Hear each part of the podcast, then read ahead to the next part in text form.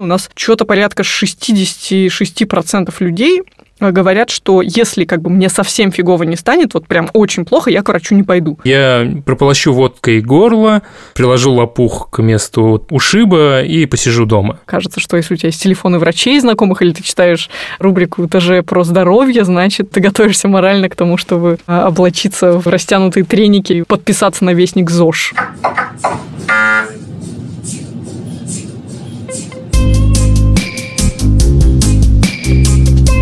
Привет! Вы слушаете подкаст «Прием», который выпускает Тиньков журнал. Меня зовут Султан Сулейманов. Я не имею почти никакого отношения к медицине, зато хочу научиться жить более здоровой жизнью, эффективно лечиться, задавать врачам правильные вопросы и вообще чуть лучше разбираться в том, как устроен человеческий организм. Поэтому со мной сейчас Оля Кашубина, шеф медицинской редакции Тиньков журнала и, получается, главная ведущая этого подкаста.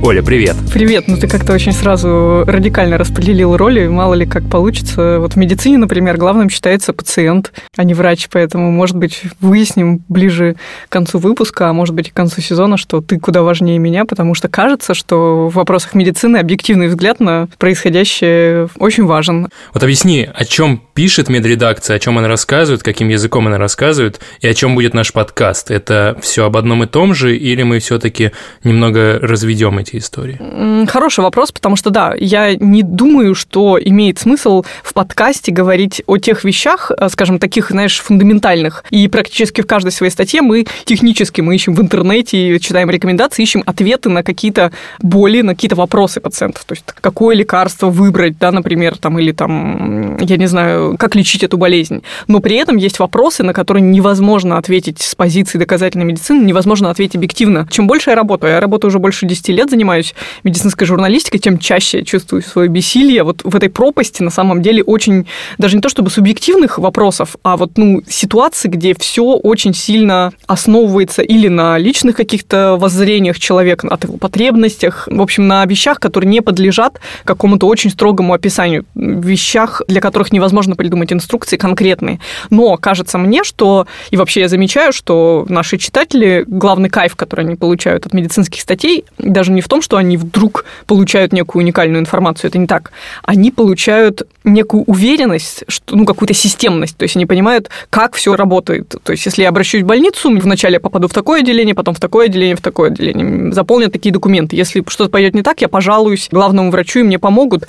И вот кажется, что и то, чем занимается медицинская редакция, и то, чем мы будем заниматься в нашем подкасте, будет направлено на то, что неважно в какой ситуации, определенно, неопределенно, есть там конкретные ответы или нет, мы будем приходить к тому, что мы будем немножко успокаивать наших слушателей, и вообще мы сможем находить какие какие-то ответы для себя, в том числе, которые как-то немножко снизят градус ужаса перед медициной и вот этой ситуации, когда ты вчера ничего не чувствовал, и тебе было даже нехорошо, тебе было никак, а тут вдруг что-то пошло не так, и ты решаешь не то чтобы проблему, да, какой телефон купить, куда вложить ценные бумаги, я не знаю, продать их или не продать, а вот ты как бы вынужден, ты поставлен перед ситуацией, в которой тебе нужно разобраться. Ты не хочешь этого, тебе это не интересно. Вообще нормальная ситуация, когда медицина тебе не интересна, но тебе вот приспичило и кажется, что тут помимо задачи непосредственно разобраться, есть еще задачи перестать нервничать, перестать стрессовать из-за того, что нифига не понятно. Я как раз из того лагеря, который пока не припрет, не сходит. А расскажи, каким врачам ты ходил в последний год? Из того, что я себе выписал, это не очень много врачей,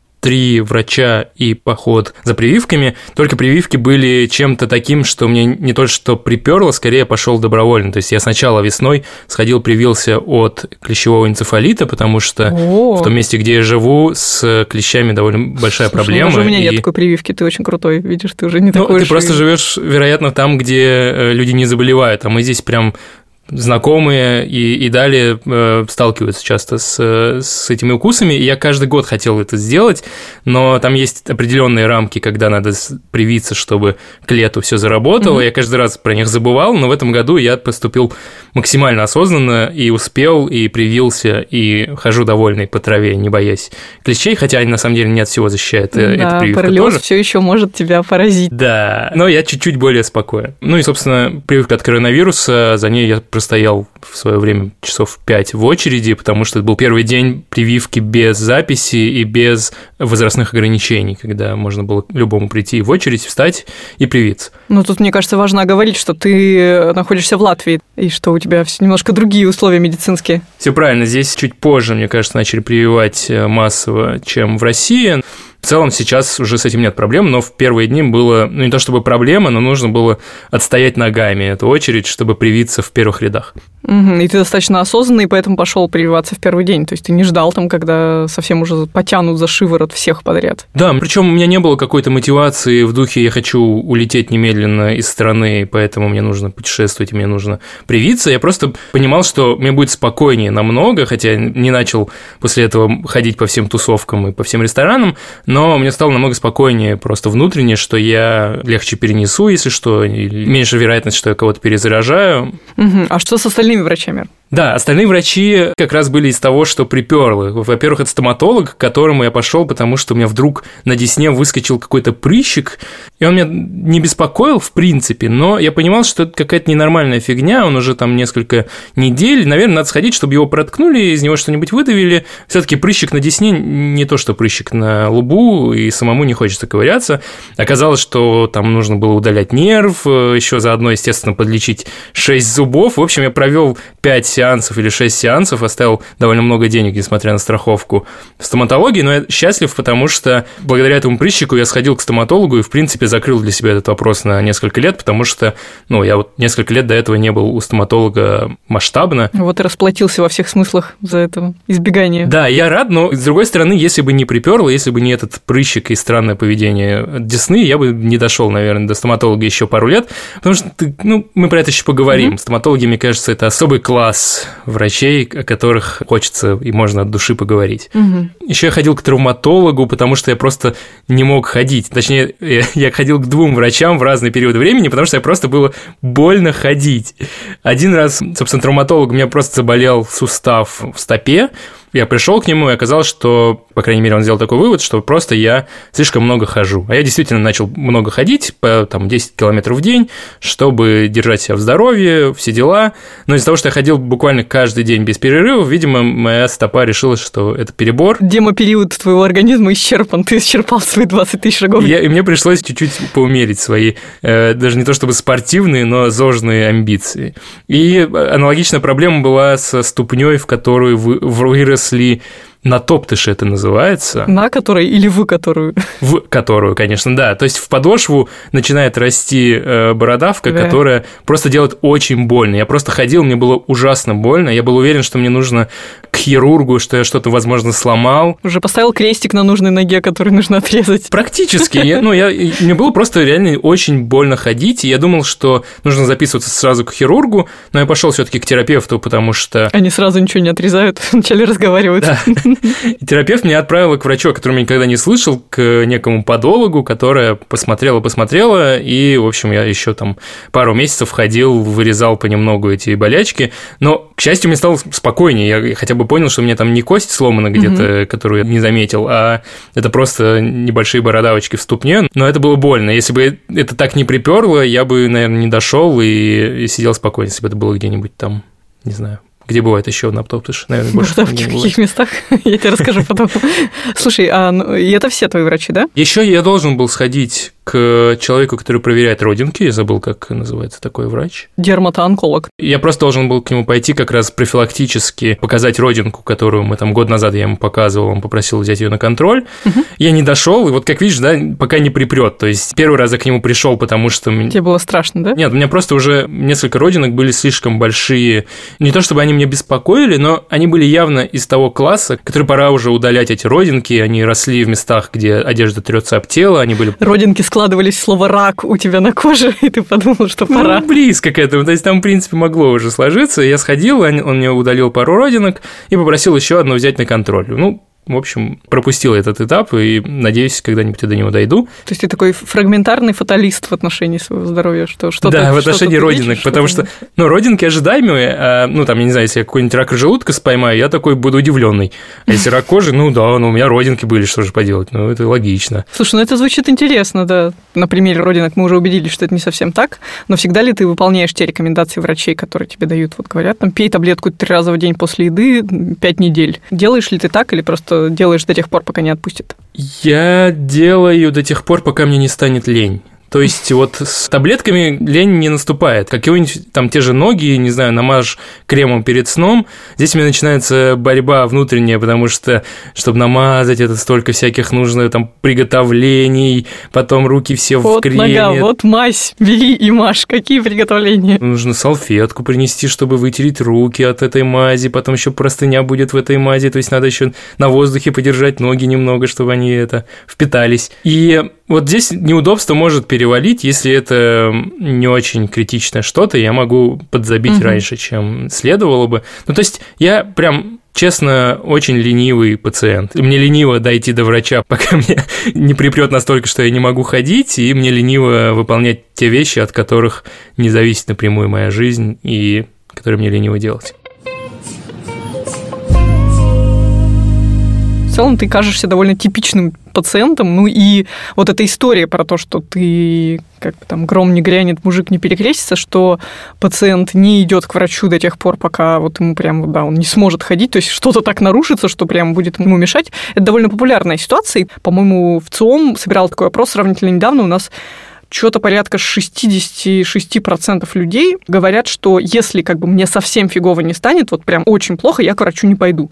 И это значит, что у нас две трети людей до последнего избегают визита к врачу даже в условиях бесплатной медицины. То есть настолько есть какое-то странное предубеждение перед врачами. И это, ну, в каком-то смысле проблема, потому что, с одной стороны, может, и хорошо, что они с какой-нибудь ерундой к врачу не ходят, а с другой стороны, кажется, что есть довольно много болезней, которые можно было бы предотвратить, если бы человек вовремя сходил к врачу, даже даже просто поговорить. Ну и да, и вот, вот мне бы хотелось бы пощупать с тобой эту грань между тем, когда ты как пациент совсем уж безалаберный, и вместо того, чтобы вовремя пить таблетки или ходить к врачу, когда он тебе сказал, вот забиваешь на все это, и второй стороной, когда ты чрезмерный ипохондричный, все эти люди, которые бесконечно там или интернет штурмуют в поисках своих симптомов, или врачей постоянно атакуют с вопросами бесконечными, или в конце концов биохакеры, которые готовы платить огромные деньги за персональные консультации, у них вообще ничего не болит, но они уже сейчас готовы платить и проходить какие-то процедуры, только бы никогда не заболела. Интересно, как это все взаимодействует с пациентской грамотностью, как это соотносится с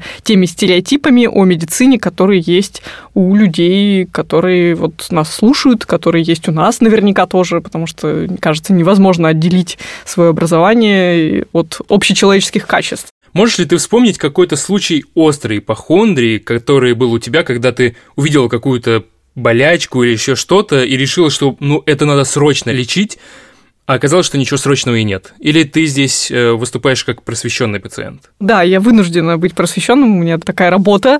И на самом деле это, кстати, очень классно страхует от ипохондрии. Я не знаю, какой бы я была человек, если бы у меня не было медицинского образования, но надо сказать, что да, в целом, когда ты знаешь, тебе подгрузили в голову эту базу данных, энциклопедию болячек, и ты в целом примерно видишь общие паттерны, какая как развивается, какой процент развивается стремительно, какой процент развивается постепенно, какой опасный процент, ты вообще часто часто встречающийся, а какой безопасный, и вот это все, когда у тебя это в голове есть, тебе гораздо проще отличить. Я вообще, честно говоря, думаю, что это ужас быть обычным человеком, и вот у тебя там стрельнуло что-то в голове, и ты думаешь, рак, аневризма аорты, то есть расширение аорты, когда может просто как лопнуть, и там вся кровь вытечет из головы. То есть, ну, может быть, конечно, обычные люди не знают таких страшных слов, и поэтому им не страшно, но в целом вот это ощущение того, что ты не понимаешь, что это такое, а в целом, как бы, я думаю, так, окей, что-то болит голова.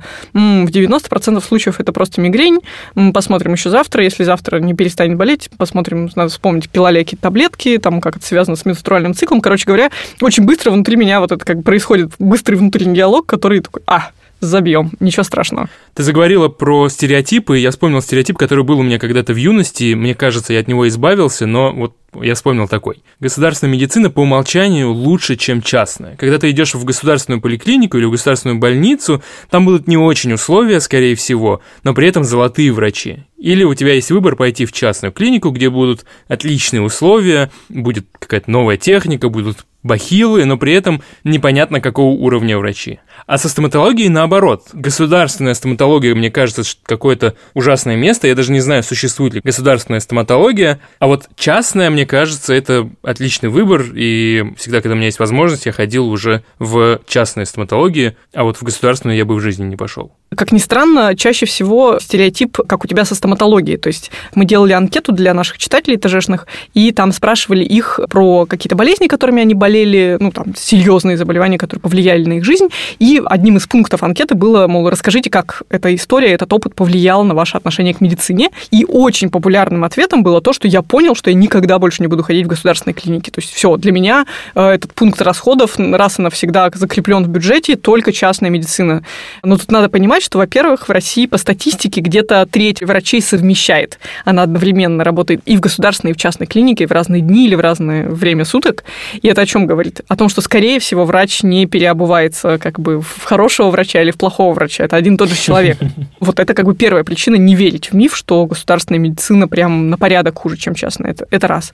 Второй момент связан с тем, что ты правильно заметил, вот есть некоторые врачи, специальности и процедуры, которые поставлены на поток, то есть которых очень много, и в которых, в принципе, профессионализм врача, ну, как почти везде, на самом деле, напрямую зависит от того, как врач работает, и это в первую очередь, конечно, хирургия, там, где человек работает руками. То есть мы можем поставить золотую арфу в фойе огромного прекрасного частного медицинского центра, повесить там табличку, что там делают, не знаю, трансплантацию сердца, но будет один пациент в год, которому ее будут делать там, и ни один нормально уважающий себя хирург не пойдет туда работать, потому что он потеряет квалификацию, он должен круглосуточно делать эти операции, чтобы у него, ну, и он и качался, и чтобы и ничего не забывал.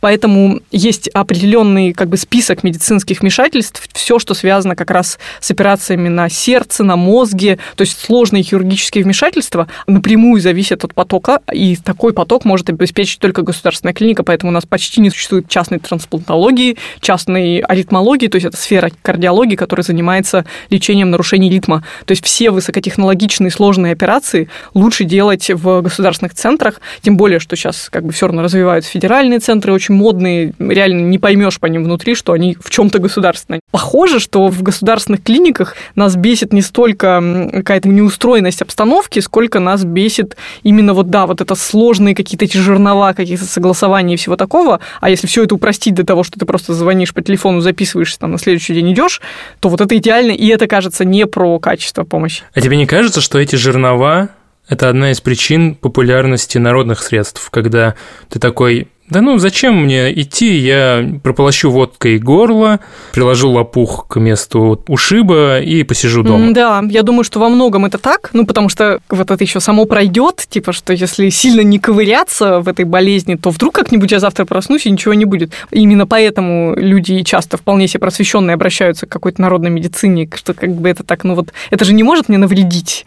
А вторая причина, по которой, опять же, популярна народная медицина, это еще один стереотип, про который нам говорили читатели, как будто на народную медицину не надо еще лицензию получать, что вот как бы купить себе самому таблетки от гипертонии, это как бы не, я не врач, я так не буду делать, я же как бы не дурак, не сумасшедший, а купить себе, там, не знаю, прибор какой-нибудь для стабилизации артериального давления или какую-нибудь там, не знаю, э, гипертонический сбор попить, то вот это вот как бы норм, там же не, никто не требует с меня сертификата врача в аптеке, как бы я куплю, хуже не будет, как будто бы, ну или если будет, я не скажу, что я его пил, и вот как-то вот, как-то почему-то, да, мне кажется, что это во многом то ли тяга к самолечению, то ли все-таки недоверие к врачам, то ли страх, ну как ни парадоксально, перед высокими технологиями, когда вот пациенты, в общем, всячески уклоняются от истории про то, что какие-то суперкрутые таблетки, ну то ли, не знаю, может быть, у тебя есть какая-то ассоциация, когда ты пьешь таблетку, что ты больной, что как бы если ты попил какой-то отвар из трав, то ты еще не настолько больной, а вот если все таблетки пьешь, то значит все капец тебе. Ну, у меня только ощущение, что я старею. Mm-hmm. Да, мне кажется, людям не нравится. Эта фраза «дед, пей таблетки». Она бьет, мне кажется, по болям нашего поколения, что это, кажется, что это уже где-то совсем близко. Да, это, кстати, большая проблема вот с той же гипертонией, которой люди и в 30 лет, и в 35 начинают болеть.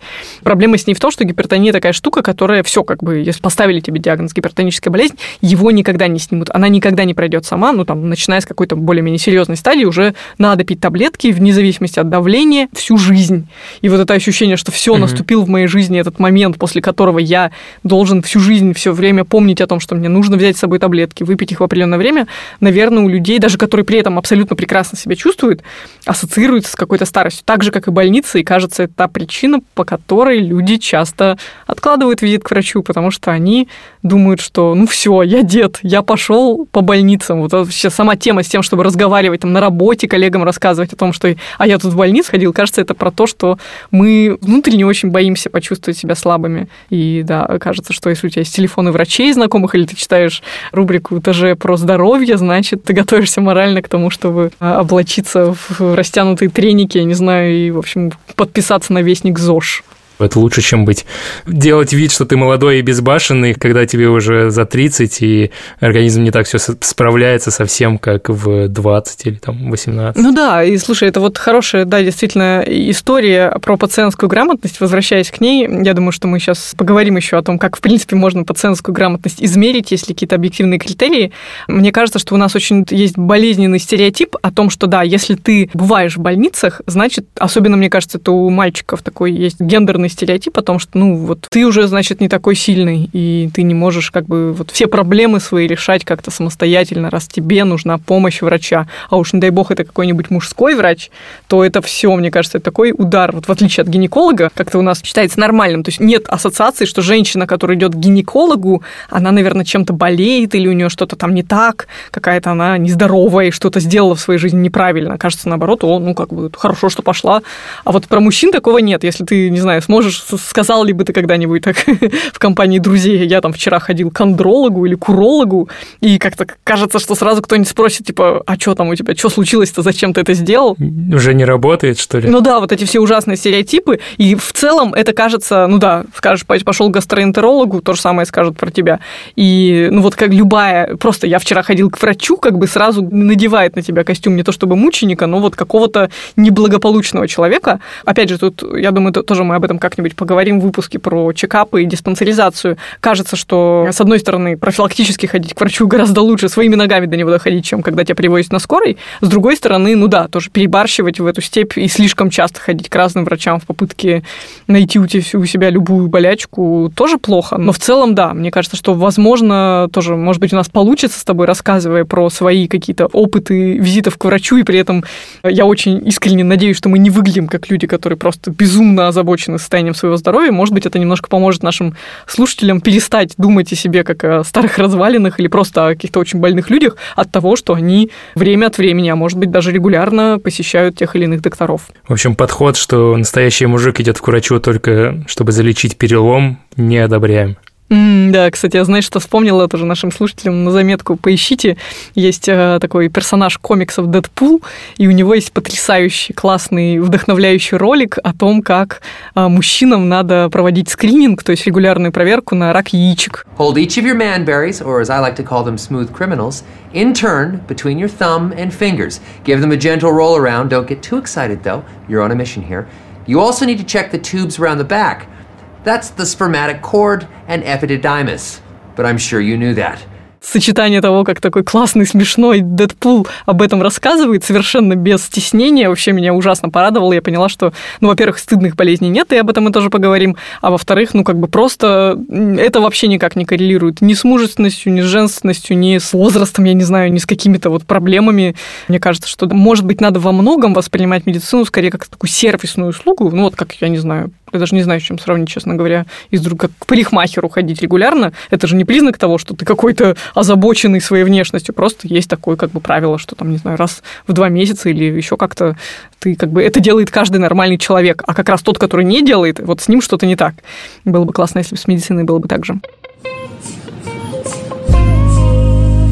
Вот мы много раз сегодня упоминали пациентскую грамотность, и мне стало интересно, да, во-первых, кроме меня, кто-нибудь думает об этом понятии, конечно же, да, я очень быстро обнаружила, что думают, и что есть там и не только медики, но и антропологи, и, в общем, и политики, в общем, как бы довольно многих людей беспокоит вопрос, насколько хорошо ориентируется в медицине наше население, потому что есть, кажется, очевидная корреляция между тем, насколько человек правильно действует и ведет себя как пациент, и тем, какая нагрузка ложится на систему здравоохранения. Кажется очевидным, что всем выгодно, что пациенты были грамотными и все понимали правильно. Я наткнулась на пару забавных тестов, которые направлены на то, что у пациентов им задают всякие вопросы, например, спрашивают о значении разных медицинских терминов или просят их произнести, и, собственно, таким образом оценивают, насколько пациент вообще как бы, да, подкован в медицине. Ну и, конечно же, сочинить такой тест на коленке было сложно, совсем честно и объективно, но в целом я хочу понимать, с кем я имею дело в подкасте, поэтому я вспомнила 10 неоднозначных терминов и хочу тебе их, Султан, задать и посмотреть, насколько ты на самом деле вообще годишься в соведущие. Какая система? Я тебе называю термин, а ты быстро, вкратце объясняешь, что это значит,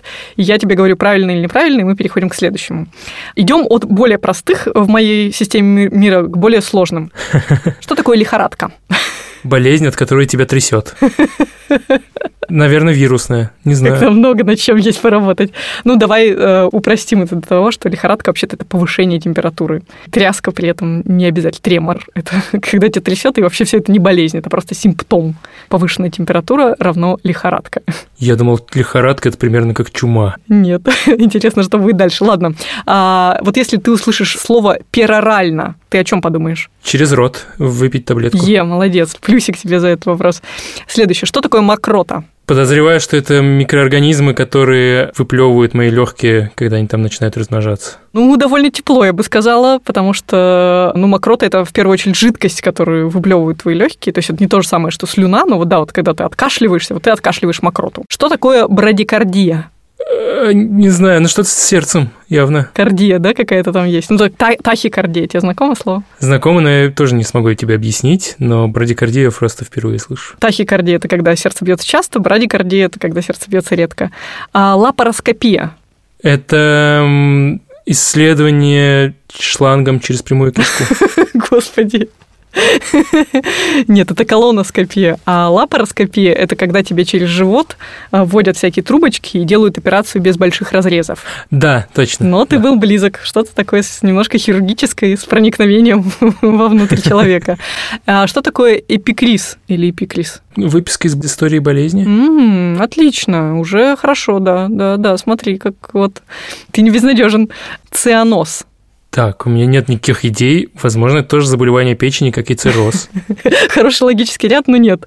А цианоз – это то, что называется, как бы, когда э, кожа становится синей. От синяка или от холода? От чего угодно, это просто как бы симптом внешнее проявления чего-то. Как бы у человека цианотичное лицо посинело. Ну да, ну, наверное, нет, не синяк все таки А, аускультация. Нет, у меня вообще нет идей. Ну ладно. Но это сложно, я поняла сейчас. Просто вот да, видишь, в моей системе мира это настолько все смешано с э, обывательскими терминами, что я даже переживала, что слишком легкие тебя загадаю. Аускультация это когда человека слушают через стетоскоп, то есть э, через вот эту штучку с ушами, да? Это называется аускультация. Я испугался, что ты используешь аускультацию в, просто в разговоре с людьми. Хорошо, слово пренатальный тебе говорит о чем-нибудь? Перинатальный? Я сказала пренатальный, но ты на верном пути. Э, подожди, пренатальный это до рождения. Класс. Ты догадался, да, что есть пере, пре и пост. Да. Кайф. А, ну и, наконец, финальное сложное слово, которое я для тебя подготовила, это слово бужирование. Наверное, это м, уменьшение желудка человека. Как интересно, что ты подумал про желудок. Ну и вообще, на самом деле, бужирование чаще всего производится в желудочно-кишечном тракте, хотя не совсем всегда. Но вот с чем ты ошибся, это не уменьшение, а увеличение, потому что это когда какой-то орган, ну, трубчатый орган сузился, его надо расширять. Поэтому бывает, например, бужирование пищевода, когда он там стал слишком узенький, и его как бы специальными такими инструментами делают все шире и шире. Вот что такое бужирование. Ух ты, буду знать. Слушай, да, я теперь понимаю, что нам есть с тобой много о чем поговорить, и, в общем, можно тебя каждую нашу встречу эпатировать и экзаменовать при помощи новых и новых терминов. Ну, в целом, да, я не считаю, что это нужно знать, но кажется, что такой тест действительно какое-то представление дает о том, насколько человек в медицине смыслит или не смыслит. Ну, это еще интересные точки для узнавания нового. Название панк-группы или медицинский термин. Например, да.